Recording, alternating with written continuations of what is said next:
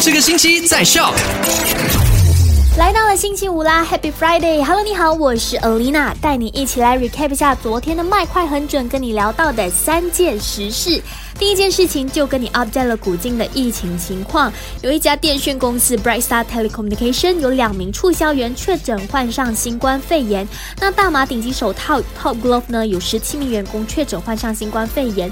那这段期间真的建议大家使用 online 的方式完成事务，非必要情况的话呢，不要出门接触别人，可以降低风险的。第二件事情呢，也是发生在古晋的，有两名劫匪，他拿着假枪先后抢劫了油站，还有二十四小时的便利店，但是都没有成功，还被警察捕获了。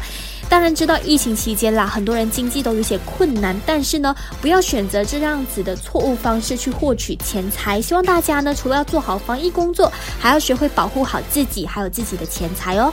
第三件事情跟你聊到的呢，就是梅里培明中学，从昨天开始一直到十一月十七号都会停课的，因为有一名学生他的父亲确诊患上新冠肺炎了嘛。那这名学生也是很负责任的去做检测，然后呢在家隔离。希望大家呢都可以跟。这名学生学习，在疫情期间应该要有责任感，并且保护好自己哦。好啦，今天下午三点钟继续跟你聊，C T U 买好玩，赶快到 Play Store 或者 App Store 下载 Shop S Y O K。